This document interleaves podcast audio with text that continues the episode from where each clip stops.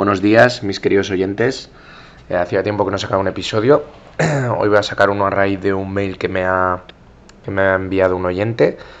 Eh, repito lo que suelo comentar al inicio de los episodios. El email del podcast es ponfinatuansiedad.gmail.com y os animo a que me escribáis mails con vuestros problemas porque se me han agotado ya las ideas de los temas de que hablar y, tiro mucho de, de, lo que me comentáis vosotros, ¿vale?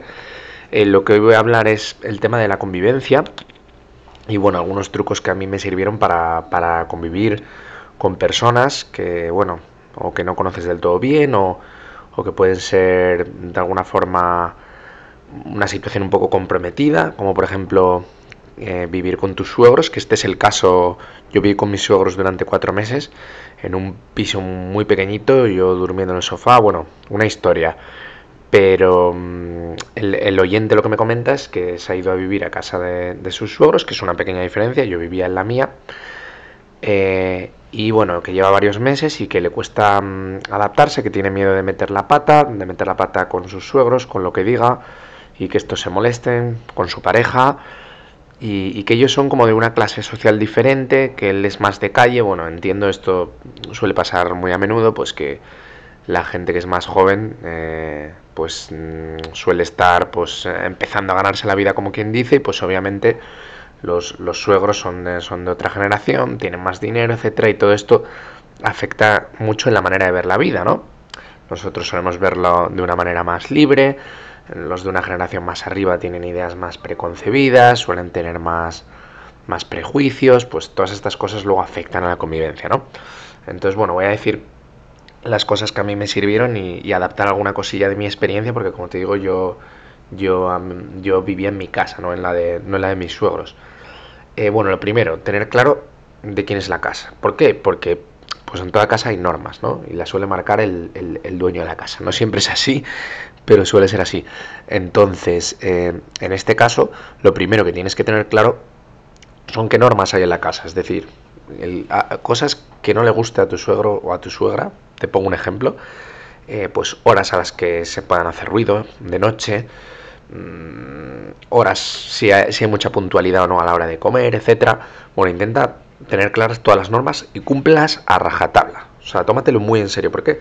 Porque no vas a dar motivo alguno para que haya ninguna queja en ese aspecto. Limpieza, por ejemplo, hay mucha gente que le molesta, el cepillo, el no sé qué. Todo perfectamente cumplido para que por ese lado no te puedan decir nada, ¿vale? Para que seas un inquilino eh, modelo.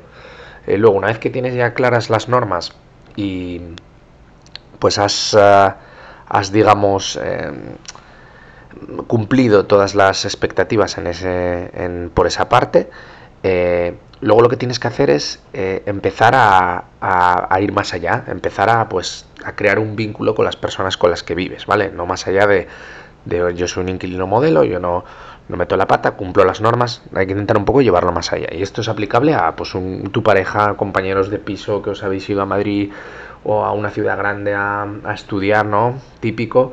Y pues tenéis que convivir con gente que no conocéis. Bueno, pues lo, fundamental es primero eh, las normas de la casa, cumplirlas, ser, ser, un, ser un inquilino modelo. Después, ver qué cosas, ir un poco más allá, ver qué cosas le agradan o le gustan al dueño de la casa o al compañero de piso, ¿no? e intentar buscar una conexión, ¿vale? Es decir, por ejemplo, si a tu suegro le gusta mm, el fútbol y a ti también, pues podéis tener conversaciones casuales de fútbol. Si a tu suegra le gusta el teatro, pues mm, intenta leer algo sobre teatro si no, si no lo conoces para, para poder, pues, oye, meter un poco ahí la, la meter un poco ahí la cueza que decimos aquí de para pues eso, para meter baza, para, para, para poder sacar conversación y, y de esta forma pues crear, ir ampliando los vínculos que, tengas con, tu, con, tu, con tus suegros. Eh, con el paso del tiempo, si haces esto, estas dos normas bastante sencillas, ellos van a empezar a ver pues a una persona que, que, no molesta, que, que, convive de forma adecuada y que además pues tiene su conversación, tiene su conexión con ellos y vas a empezar a agradarles cada vez más, ¿vale? Y el episodio va a ser cortito porque no. Porque ya te digo que no. Luego es como sientas tú tu experiencia y cómo vayas observando los cambios que hay, etcétera. Presta mucha atención Y, pues eso, prueba a hacer estas cosas y si ves que te funciona, pues sigue por esa vía, si ves que no adapta. Pero te voy a dar un tercer consejo es muy importante, que es el tema de, la independencia. Es decir, eh, que tú estés viviendo en esa casa no quiere decir que tú no tengas tus momentos para ti mismo. Y esto es fundamental, porque cuando estás en una casa que te sientes hasta un poco extraño, te puede generar ansiedad esa sensación de no sentirte como que estás a gusto en un sitio, porque estás observado, porque estás etcétera.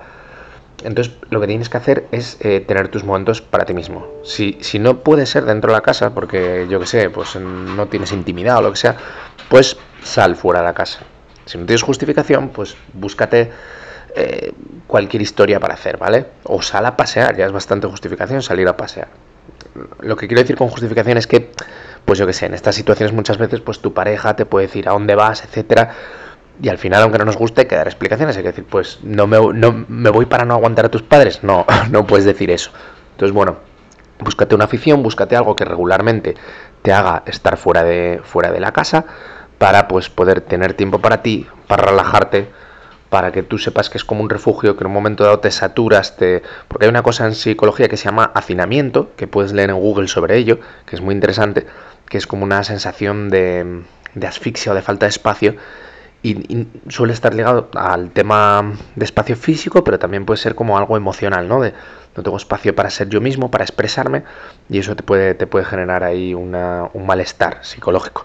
Entonces es fundamental que, potencies esto, que puedas estar con tu pareja a solas, que puedas estar tú mismo solo. Y de esta forma, estando tú más equilibrado, vas a ser capaz de pues hacer las otras tareas, que es cumplir las normas, ser cada vez más agradable con tus suegros intentar observar mucho a tus suegros, porque a través de observarles vas a ver eh, qué es lo que más les gusta, qué es lo que menos les gusta, lo que menos les gusta no lo haces, lo que más les gusta intentas agradarles. De esta forma vas a, vas a causar un, buen efecto ellos, en ellos y a la larga yo creo que la, que la convivencia va a ser positiva. Así que hasta aquí el episodio de hoy y espero haberte ayudado. Un saludo a todos los oyentes.